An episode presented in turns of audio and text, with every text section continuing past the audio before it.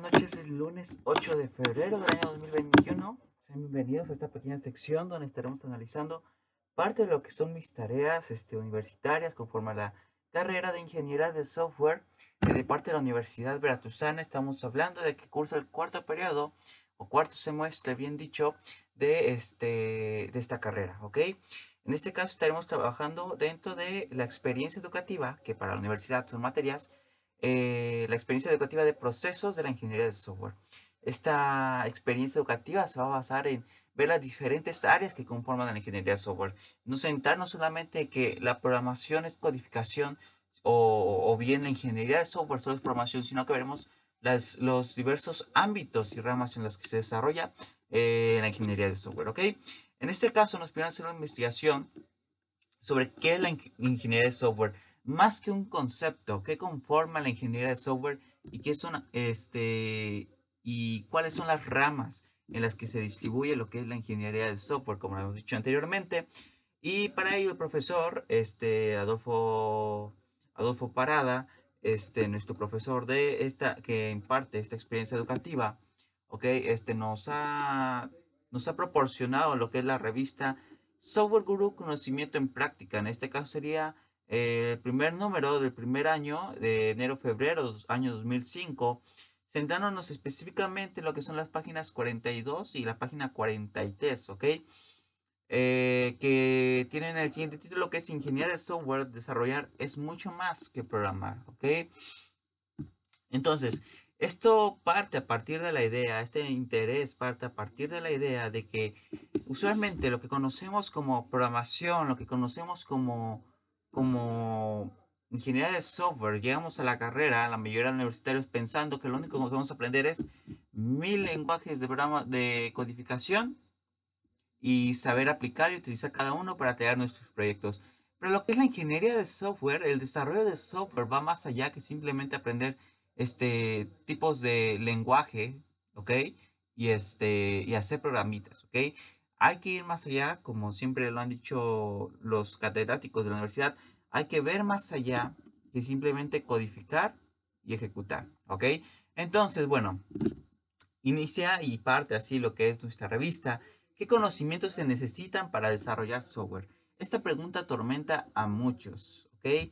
Eh, desde jóvenes, estudiantes hasta personal de recursos humanos, hay quienes piensan que basta con saber programar en algún lenguaje, como lo habíamos dicho anteriormente. Sin embargo, todos aquellos con experiencia en este medio reconocen que para desarrollar software de calidad, más que de programadores, se requiere de ingenieros de software. ¿Ok? Básicamente lo que nos dice esta pequeña introducción es que lo que habíamos dicho anteriormente, usualmente se piensa que programar es desarrollar software, pero no. ¿Ok? Es una parte, sí, muy importante. Eh, de hecho, la parte práctica, por así decirlo, de desarrollar software, más que teórico o parte de la documentación. Sin embargo, no, es, no podemos decir que desarrolla software si solamente programas, ¿ok? Por eso inicia con esta parte. ¿Qué conocimiento se necesita para el desarrollo de software? Yo recuerdo bien que en la preparatoria, en una de mis aventuras, para realizar este, una pequeña microempresa de, este, de desarrollo de software, o eso queríamos decirle, o eso queríamos llamarle, estábamos muy entusiasmados. Habíamos terminado nuestro servicio social, o estábamos en ello, y queríamos hacer una empresa que desarrollara aplicaciones este, que funcionaran para, ya sea para otras empresas, aplicaciones móviles, aplicaciones de juegos, etcétera, etcétera, etcétera. Sin embargo, no sabemos por qué punto partir. Y es que leíamos en ese momento, nuestra mente se limitaba en ese momento hasta lo que es simplemente eh, la codificación. ¿ok? Entonces, me ha parecido muy bien iniciar esta serie de episodios con esta pregunta. ¿Qué es la ingeniería de software? ¿ok? Eh, a pesar de atormentar a muchos, como lo he dicho aquí, hay quienes piensan que basta este, programar eh, o saber algún lenguaje, sin embargo sabemos totalmente que eso no es cierto. Eh, todos eh, aquellos con experiencia en este medio reconocen que para desarrollar software de calidad más que de programador se requiere ingenieros de software, ¿ok? Ahí, ahí es la diferencia. Vamos a notar en este tema, vamos a concluir en este tema la diferencia entre un programador, ¿ok? Como lo anoto, diferencia entre un programador y un desarrollador de software. ¿Ok? Bien. Y entonces, ¿qué conocimientos debe tener un ingeniero de software? Precisamente esto es lo que busca responder la el Software Engineer Body of Knowledge, ¿ok? Eh, SWE-BOK, ¿ok? Un proyecto auspiciado la IEEE, e, ¿ok? Ahorita mismo les investigamos que la IEEE, e, y yo creo que era un estándar. Eh, a ver, aquí está. Es el Instituto de Ingenieros Eléctricos y Electrónicos. Es una asociación mundial de ingenieros dedicada a la normalización y el desarrollo de áreas técnicas, ¿ok? Entonces, este, esta asociación mundial este, ha creado este proyecto que es el Software Engineering Body of Knowledge, ¿ok? Eh, y este proyecto lo que busca hacer es responder los conocimientos que debe tener un ingeniero de software. ¿okay? Eh, es un proyecto auspiciado por el IEE e para dar un consenso mundial de lo que es esta disciplina y un lugar que tiene a, junto a otras ingenierías. ¿ok? Entonces, ¿Qué es lo que hace esta empresa? Lo que hace esta empresa, básicamente, esta institución, más bien no empresa, esta institución, es lo que checa todo, hace un consenso mundial, hace una investigación mundial, hace un análisis mundial de todos los trabajadores de esta área, ¿ok? Especializados en esta área, obviamente, eh, masters, este, maestros, este, doctores, ingenieros, etcétera, especializados, y checa y analiza este, qué es esta disciplina y qué lugar tiene junto a otras disciplinas o junto a otras ingenierías dentro del ámbito computacional, ¿ok? Eh, y de resolución de problemas computables. El Sweetbook define 10 knowledge areas, ¿ok? Eh, o áreas de conocimiento, ¿ok? Entonces, aquí durante ese artículo lo que vamos a ver son las 10 áreas diferentes que contiene eh, la ingeniería de software. Veremos que la ingeniería de software no solamente es programar, sino estas 10 próximas áreas asombrosas que veremos a continuación. ¿ok? Cabe recalcar que cada una de estas áreas tiene su especialidad, tiene su, su posgrado, su maestría. ¿ok? Y bueno, comencemos. Eh, la ingeniería de software tiene estas 10 áreas que vamos a nombrar a continuación. Requerimientos de software, diseño de software, construcción de software, pruebas de software, calidad de software, mantenimiento de software, administración de la configuración del software, administración de proyectos de software, procesos de software y herramientas y métodos. ¿Ok? Eh, de la ingeniería de software. Ok, bueno, empecemos con, lo, con el primero. Para intentar hacerlo lo, lo mejor posible. Lo que es requerimientos de software. ¿Ok? Eh, los requerimientos de software expresan las necesidades y restricciones eh, que debe satisfacer un producto para contribuir a la solución de un problema real. ¿ok? Ahí vamos a detenernos. Entonces, ¿qué es, los, qué es requerimientos de software? Los requerimientos de software, eh, en esta área, lo que vamos a hacer es tomar las necesidades y las restricciones que nos va a proporcionar el cliente y el análisis de la situación para satisfacer el producto. ¿ok? Esto para contribuir a la solución del problema real. Lo que va a hacer requerimiento de software va a darnos el ambiente, va a darnos el panorama, ¿ok? Esta es la situación, este es el problema. Bajo otras áreas como este, como lo fue requerimientos de software, este laboratorio de resolución de problemas, ¿ok? Llegamos este, a este punto, ¿ok? Saber cuál es nuestro medio en el que vamos a desarrollar, en el que vamos a desarrollar software, ¿ok? ¿Cuál es la situación, cuál es el contexto, cuál es el ambiente, cuál es el motivo, ¿ok?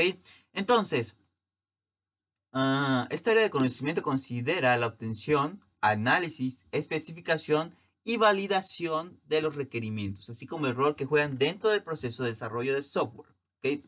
Un especialista en requerimientos tiene conocimiento y experiencia en técnicas para obtener, eh, cuantificar, negociar, clasificar, priorizar, este, perdón, priorizar, modelar, documentar, validar eh, los requerimientos de software, ¿ok?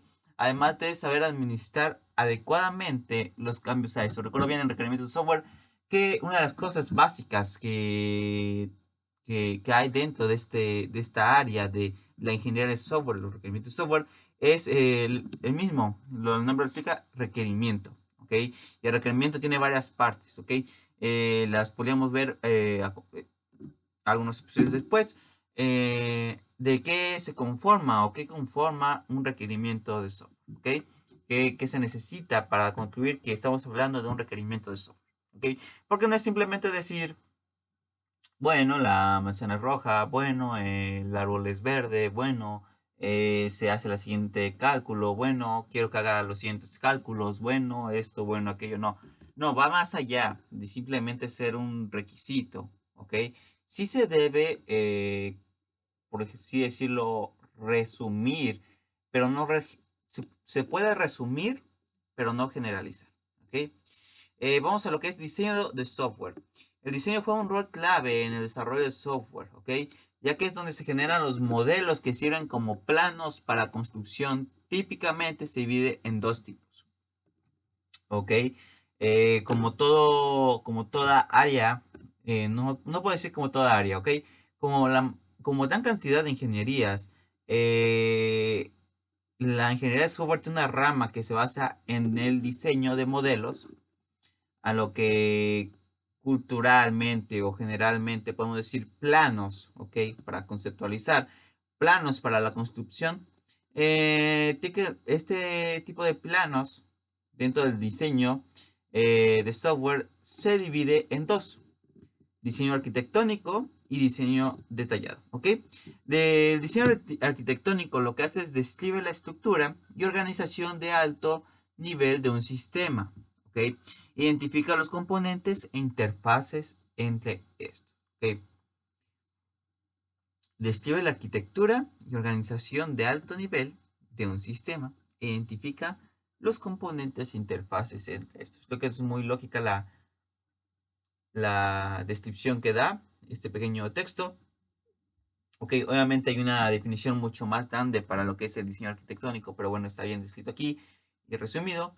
Y es que eso, lo que va a hacer este tipo de diseño es resumir y describir, bueno, no resumir, aquí sí se va a describir de manera detallada, porque de eso parte lo que va a ser nuestra construcción de software a continuación. Y es que va a describir cada parte, cada nodo, por así decirlo, cada pequeño pequeño, cada pequeño sujeto que va a permitir este, el funcionamiento de este software, por así decirlo, y la organización entre ellos de alto nivel de un sistema. Bien. Y también tenemos el diseño detallado, que es el que describe individualmente cada componente con suficiente detalle para ser construido. Lo que hace este, el diseño detallado es, como su nombre lo indica, detallar cada pequeño componente que hay este, que hay para, ah, para realizar este software. ¿okay? Es lo que se encarga el diseño detallado. En cuanto al diseño arquitectónico, no. Lo que hace el diseño arquitectónico es describir la estructura de este, que van a componer estos pequeños componentes descritos en el diseño detallado. ¿okay?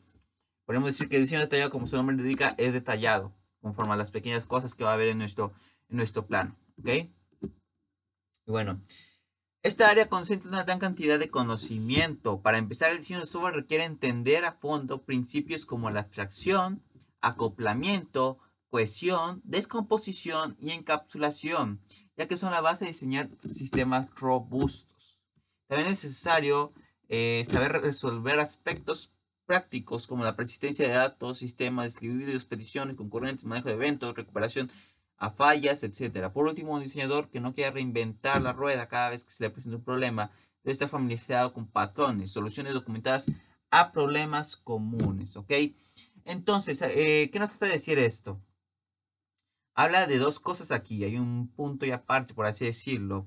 Y es que, eh, bueno, no, vamos a ponerlo como uno solo, pero dividido en dos. Hay dos cosas que debe conocer este, el diseñador de software, por así decirlo. ¿Ok? Uno son conceptos. Conceptos este, que se manejan en el área y que nos funcionarán no solamente para comunicarnos, sino para entender cómo funcionará el futuro, el diseño que estamos realizando. ¿Ok? Y el otro es la experiencia. ¿Ok? La experiencia que vamos a tener documentada previamente y el estudio que vamos a ir acumulando de la práctica que hemos realizado. ¿Ok? Por ejemplo, el mismo documento lo decía, por, eh, si un diseñador no quiere reinventar la rueda cada vez que se le presente un problema, debe estar familiarizado con patrones, ¿ok? Hay muchos que lo hacemos por naturaleza. Notamos, este, notamos ciertos patrones que hay en la construcción de software, en el diseño de software, y, y lo vemos repetitivamente y lo vamos tomando sin darnos cuenta, ¿ok? Y lo, y lo tenemos que proyectar como como, como ingenieros de software profesionales, y más si eres diseñador de software, un ingeniero de software especializado en el área de diseño, debes tener soluciones documentadas previamente, ¿ok? A problemas comunes, ¿ok? Y estos patrones que los vemos en las documentaciones, eh, eh de las documentaciones de las soluciones este, a problemas comunes, las debemos aplicar, ¿ok? Si no queremos reinventar la rueda, entonces debemos checar, este, eh, debemos checar y estar familiarizado con estos patrones que, que se nos presentan en las documentaciones anteriores. ¿ok? Vamos al tercero, que es la construcción de software. Esta área de conocimiento se refiere a la creación de software útil a través de la programación, ¿ok? La depuración, pruebas unitarias e integración de componentes, ¿ok? La construcción lidia con la creación y aplicación de algoritmos para resolución de problemas, así como su implementación utilizando algún lenguaje de programación. Todo se debe eh, hacer buscando minimizar la complejidad y cumpliendo estándares para que el código generado sea entendible y, extensible por otros. Además de que esté optimizado para consumir eh, la menor cantidad de recursos posibles. Es lo que se busca actualmente. No buscamos un, un código pesado, no buscamos un programa pesado, lento, que requiere mucho, no. Buscamos, eh, este es uno de los problemas que va a tratar de solucionar la construcción de software, ¿ok? Y es que sea óptimo, sea veloz, sea ligero, por así decirlo. Obviamente va a haber programas que a comparación de programas básicos en sí van a ser pesadísimos, ¿no? Pero ahí es donde entra la construcción de software en, saber dar una solución a realizar un código que sea funcional y que sea óptimo. Que sea ligero, que sea rápido. Bien. Eh, no hay mucho de hablar que de, este, por hablar de esta construcción de software, ya que es la que básicamente se conoce popularmente como programación. ¿okay? No podemos decir que la programación solamente porque vemos que más allá de la programación, bueno, hablamos de la programación, pero hablamos de que la programación no solamente es codificar. Hay varias partes que componen la programación. Por ejemplo, es la parte analítica, donde vemos el problema, el problema y buscamos darle una solución. ¿Ok? Buscamos darle una solución este, computable. Como he visto anteriormente, los problemas computables son los aquellos que se pueden resolver este, a través de algoritmos eh, que se pueden aplicar en una computadora. Y en este caso lo que estamos buscando hacer en construcción de software resolver problemas computables eh, a partir de un código, un lenguaje de programación y eh, aplicarlo correctamente. ¿okay? Eh, a partir de la programación y la depuración. ¿okay? Debugging como se conoce y pruebas unitarias de, e integración de componentes. Bien, dentro de, este, de la construcción de software se deben conocer varias cosas como les los distintos este, paradigmas de la programación, ¿ok? Hacer entendible nuestro código, la documentación dentro del código y la documentación del mismo código. Yo diría que la documentación del código no entra fuera de lo que es la construcción de software. Cada vez que se construye un software se debe ir documentando todo ello, ¿ok? Tal vez pueda venir después en, otro, en otra área, pero yo creo que la construcción de software debe traer mínimo un principiante, por así decirlo, a no ser que haya otra área especializada que lo veremos a continuación alguien que sea y que sepa de la construcción de software. ¿okay? Eh, y sepa documentar la construcción de software. Vamos al siguiente, que es la prueba de software número 4. ¿Qué son las pruebas de software? Consisten en la verificación dinámica del comportamiento real de un programa. Como su nombre lo indica, se realizan pruebas al software previamente creado en la construcción. ¿Ok? Eh, comparado con su comportamiento esperado en un conjunto finito de casos de prueba este, seleccionados de un dominio. De ejecución es típicamente infinito. Las pruebas se realizan para evaluar la calidad de un producto a través de la detección de fallas en este. Sin embargo, las pruebas de software han evolucionado para dejar de ser consideradas como algo que comienza solo hasta que la programación termina, con el limitado propósito de detectar fallas. Es aceptado que las pruebas deben abarcar el proceso completo de desarrollo, que su planeación comienza durante las primeras etapas del proceso de requerimientos y que los planes y procedimientos de pruebas se deben desarrollar y refinar durante el ciclo completo de desarrollo. ¿Ok? Básicamente lo que vamos a ver aquí es que al software que hemos creado previamente se le van a atacar con diversas pruebas, por así decirlo. Se va a ver todos los hoyos posibles, todos los huecos posibles de falla, de error, ¿ok? Y se va a buscar esa manera de romper el software. Si es irrompible, si es indestructible, por así decirlo, es que nuestro software, la construcción del software previamente ha sido este, exitoso. Pero no vamos a basar nuestras pruebas simplemente en un área, vamos a meterle números y a ver si el número está mal, no vamos más allá, siempre viendo más allá. Vamos a meterlo en la letra. Si falla con la letra, uy, ya hay error en el software. Vamos a ver qué hace este botón. Si este botón está mal, uy, ya hay falla en el software. Si este botón está vacío, uy, ya está mal en el software. Si el dato que devolvió está mal, uy, ya está mal en el software. Si la operación que, que, devolvió está mal, ya está mal el software. Digamos que esto no importa mucho cuando son aplicaciones móviles, pequeñas aplicaciones móviles que no pasan de ser una calculadora. Pero ¿qué pasa si estamos hablando de la calculadora de un avión? ¿Qué pasa si, estamos hablando de la calculadora de un, de un barco? ¿Qué, estamos, uh, ¿Qué pasa si estamos hablando de la calculadora de una nave espacial? El tema cambia y es por eso muy importante que en las pruebas de software se debe matar prácticamente a la construcción de software. Debe que checar que el software que previamente hemos construido sea lo suficientemente fuerte para resistir todas las fallas posibles. Por eso se hace de manera aleatoria. ¿okay? Por eso no nos concentramos solamente en un área. Se hace de manera aleatoria porque, como bien se dice, como vulgarmente se dice dentro de nuestra área, el usuario es tonto, es torpe. Y va a encontrar ese pequeño botón, esa pequeña tecla, ese pequeño número que va a romper y que va a dejar, dejar de funcionar nuestro, nuestra aplicación, nuestro programa, nuestro software, nuestro algoritmo, nuestro código. ¿Ok? Recuerdo bien en primer semestre, en primer periodo, primer semestre de la, de la facultad, un buen amigo mío y yo siempre nos retamos a hacer este programas.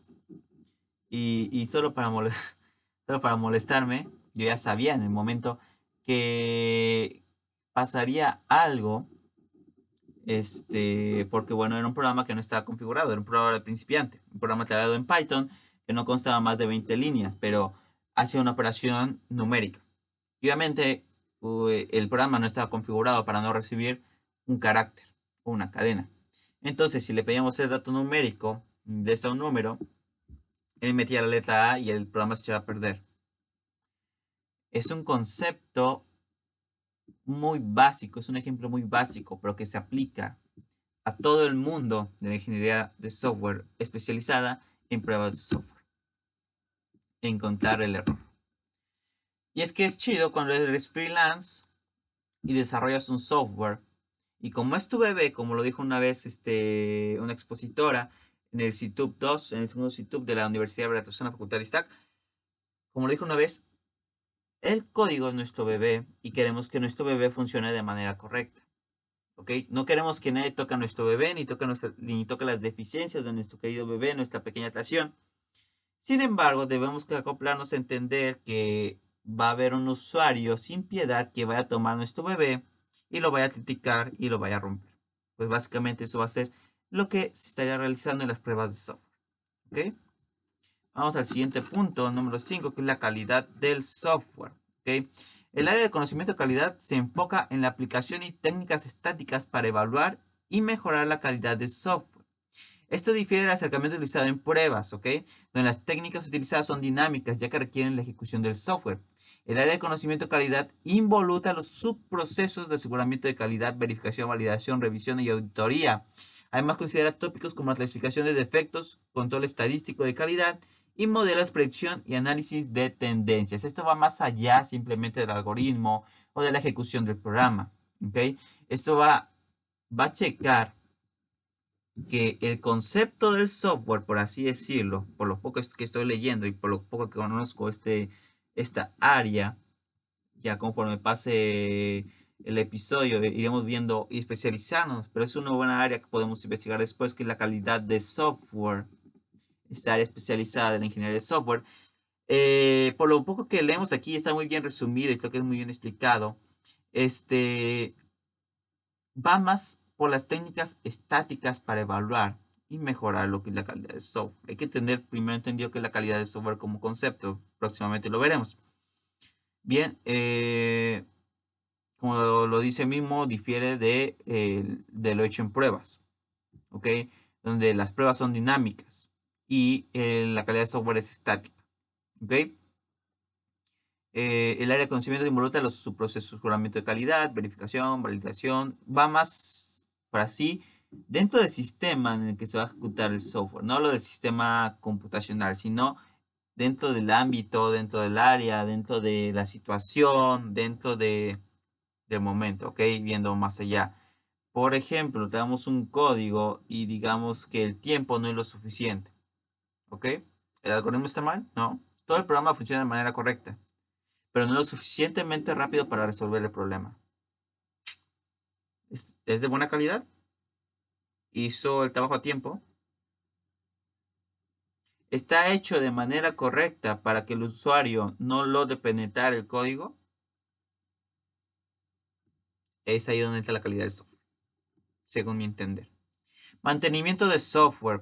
El mantenimiento se refiere a las modificaciones a un producto de software previamente liberado para prevenir fallas, ¿ok?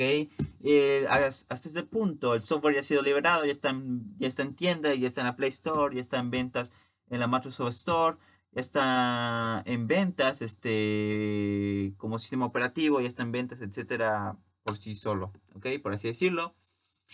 Eh, esto se refiere a modificaciones a un producto de software previamente liberado. Actualizaciones, ¿ok? Para prevenir fallas de manera preventiva, para corregirlas, el mantenimiento correctivo, mejorar su desempeño, el mantenimiento perfectivo o adaptarlos a cambios en el ambiente. El mantenimiento adaptativo, ¿ok? Y vamos a dar un ejemplo para cada uno. Um, por ejemplo, nota este, el creador antes que el desarrollador, un problema que puede llegar a ver, ¿ok? O vemos que el algoritmo por sí mismo se está desgastando por algún motivo, es un ejemplo burdo, por así decirlo. Pues ahí entra lo que es una actualización que va a prevenir que el software colapse, colapse ¿ok? Eh, un correctivo por ejemplo, un usuario encontró fallas en el sistema de seguridad de una aplicación. ¿Ok? ¿Qué se hace? Se actualiza el código, se da un mantenimiento al software para corregir el problema previo que se ha notado ya. Porque hay un problema y es notable y hay que corregirlo. ¿Ok? Bien. Después tenemos el perfectivo actualizaciones que no son necesarias para que el, software funcione correctamente, pero se perfecciona de manera, por así decirlo, inesperada. Es algo que no estaba en el plan original, que en ello no va, no, no, que en ello no, no está basado, por así decirlo, que de ello no depende este, el funcionamiento correcto del software, pero que mejora el software. ¿Ok? ¿Qué es lo que hace? Por ejemplo, tenemos un sistema que funciona bien para nuestra época, que... No, para nuestra época, que funciona bien, ¿ok?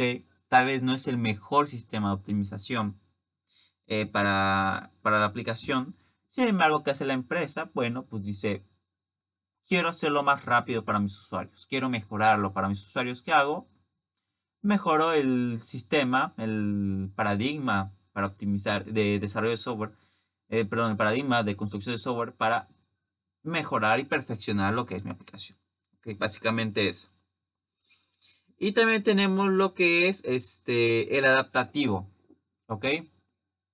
Ya sea a la compatibilidad con otros sistemas, ya sea para no solo la compatibilidad, sino para la, eh, la estabilidad en el momento previo. ¿Ok? Por ejemplo, ya no es una plataforma de mil usuarios, ya es una plataforma de 100.000 usuarios. Obviamente el sistema se va a tener que adaptar para esos 100.000 usuarios. Ya, es una, ya no es un software simplemente hecho para Estados Unidos, ya no es en inglés solamente, sino que se va a liberar para Latinoamérica. Se adapta. ¿Ok? Se adapta para el momento. Y en eso se basa el mantenimiento adaptativo. Actualizaciones de adaptación. Administración de la configuración de software SCM. ¿Ok? Administración de la configuración software, Software eh, Configuration Management. ¿Ok? Eh, la configuración de un sistema se refiere al conjunto de elementos de hardware y software que la forman. ¿Ok? Eso es la configuración del sistema. Es el conjunto de elementos de hardware y software que conforman al mismo. ¿Ok? Eh, la administración de configuración de software es la disciplina de identificar, ojo aquí está, identificar la configuración en distintos puntos del tiempo con el propósito de controlar los cambios de esta. ¿Ok? Vamos a leerlo de nuevo. Disciplina de identificar la configuración en distintos puntos del tiempo con el propósito de controlar los cambios de esta, manteniendo su integridad y rastreabilidad durante el ciclo completo de la vida del software. ¿Ok? SCM va más allá del simple control de versiones y requiere saber identificar los elementos de configuración, definir un proceso de control de cambios, auditar y reportar el estatus de la configuración y administrar la integración y liberación del sistema completo. Ok, básicamente eso. Definir un proceso de control de cambios, auditar y reportar el estatus de la configuración. Administrar la integración y liberación del sistema completo. Es la configuración va a hacer que el sistema se adapte, por así decirlo, a cambios que se pueden llegar a realizar durante la ejecución de nuestro, de nuestro software. Esto ya es algo un poco más íntimo, más detallado, más, más pro, por así decirlo. Va más allá que simplemente ver documentación y ver este, programación que va mucho más allá que ello. Pero lo veremos próximamente. La administración de configuración de software es también un buen tema muy interesante. Junto a la calidad del software podemos ver eh, próximamente.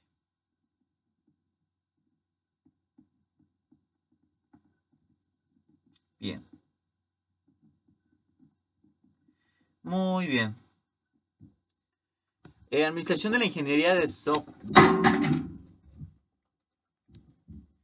Administración de la ingeniería de software. ¿okay? esta área de conocimiento es lo que típicamente llamamos administración de proyectos. ¿okay? Consiste en la aplicación de las actividades administrativas como la planeación, coordinación, medición, monitoreo, control y reporte. Para asegurar que el desarrollo y mantenimiento de software se lleve a cabo de manera sistemática, disciplinada y cuantificable. Tres rasgos que debe tener todo proyecto ¿okay? de software es que debe que ser sistemático, disciplinado y cuantificable. Todo proceso de ingeniería de software debe de ser, todo proyecto de ingeniería de software debe de ser, ¿cómo? Debe de ser, este, que teníamos de que ser sistemático, disciplinado y cuantificable. ¿ok? Eh, dentro de ello veremos lo que es la planeación, la coordinación, la medición, el monitoreo, el control y el reporte. Entre los tópicos más importantes de esta área de conocimiento están la planeación de proyectos, estimación de esfuerzo, asignación de recursos, administración de riesgo, manejo de proveedores, manejo de métricas y evaluación, cierre de proyecto. ¿Okay? Es por así decirlo. Ah, recuerden la preparatoria que nos pertenece una documentación con toda esta información. La documentación, más que del código, había dos manuales este, que realizábamos era la documentación del proyecto y la documentación del código. ¿okay? La documentación del proyecto se basaba en esto, demostrar que todo el proyecto que hicimos, no solamente el código, todo el proyecto que se realizó, se realizó de manera planeada, coordinada, este, medida, monitoreada, controlada, ¿okay? y fue reportada. ¿okay? No fue simplemente hacer código, veíamos, se nos atravesó un problema, allá, que pues, lo teníamos para esta fecha, pero se nos atrasó esta fecha, ya no pudimos hacerlo para esta fecha, se atrasó esta fecha, eh, que no esperábamos este problema, que, que este, ¿qué más puede hacer? Eh, que no vimos los riesgos que pueda tener este, nuestra situación de, de codificación, eh, que los proveedores no se manejaron de manera correcta, que nuestros programas que, utilizamos para hacerlo no se hicieron de manera correcta, que hubo problemas, pero pues no, lo no les quisimos hacer caso, se nos olvidó documentarlos, etc. Vamos al siguiente proceso de ingeniería de software. Cada área de conocimiento considera un proceso para las actividades técnicas y administrativas que deben realizarse para adquirir, desarrollar, mantener y retirar software. Este es considerado como un primer nivel de procesos. Adicionalmente, existe un segundo nivel o metanivel que se enfoca en la definición, implementación, eh, perdón, implantación, evaluación y mejora y administración del cambio de procesos de primer nivel. A este se le, a este es al que se refiere el área de conocimiento del proceso de ingeniería de software. ¿Okay? Es el proceso de ingeniería de software. ¿Okay? ya vimos, está, es un proceso considerado, este, un proceso, mm, bueno, como lo explica aquí, cada área de conocimiento tiene un proceso de actividades técnicas y administrativas. ¿Ok? Eh, para desarrollar, mantener y retirar software. Es considerado como un primer nivel de procesos. Bien. Eh, y bueno, vemos después el segundo nivel. Perfecto. ¿Se puede estudiar más a fondo? Sí. Es algo muy abstracto en mi opinión. A mi simple vista es algo muy abstracto. Porque tiene diversas cosas que uno hay que ver. Por ejemplo, lo que es eh, el primer y segundo nivel que tienen las áreas de conocimiento. El, primero, el primer nivel contiene técnicas administrativas, pero el segundo nivel va más allá y es un metanivel, ¿ok?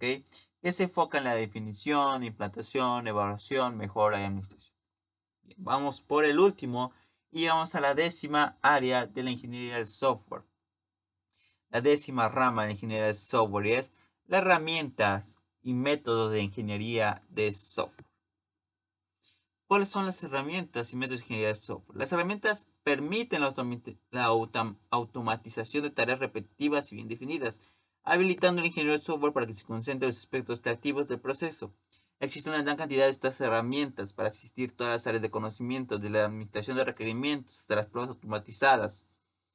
Los métodos de ingeniería de software establecen una estructura para sistematizar las actividades con el objetivo de aumentar las posibilidades de éxito. Esta área de conocimiento se enfoca en los métodos que abarcan múltiples KAS, KAS, ya que son relativos a una sola área de conocimiento, se incluyen en el área correspondiente. Los métodos pueden aplicar técnicas heurísticas, informales o formales y basadas en prototipos, ¿ok?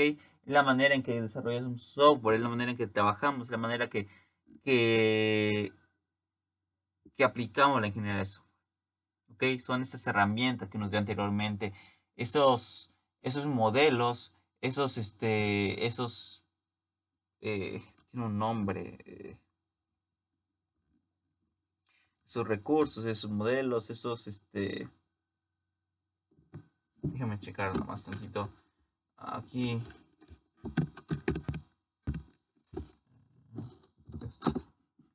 esos, este, esos manuales, eh, aquellas especificaciones, requisitos de software, todo aquello que se hizo para tener, que nos dejaron nuestros antepasados, por así decirlo, los que, todos aquellos que desarrollaron antes que nosotros. ¿Ok? Daron estas herramientas. No hablamos de herramientas, puede ser también un software, pero hablamos más que un software. Hablamos de esos métodos para realizar software. ¿Ok? Por eso vamos como herramientas y métodos para realizar software. ¿Para qué hacemos esto? Para que no tengamos que buscar una manera correcta de hacer software. ¿Ok?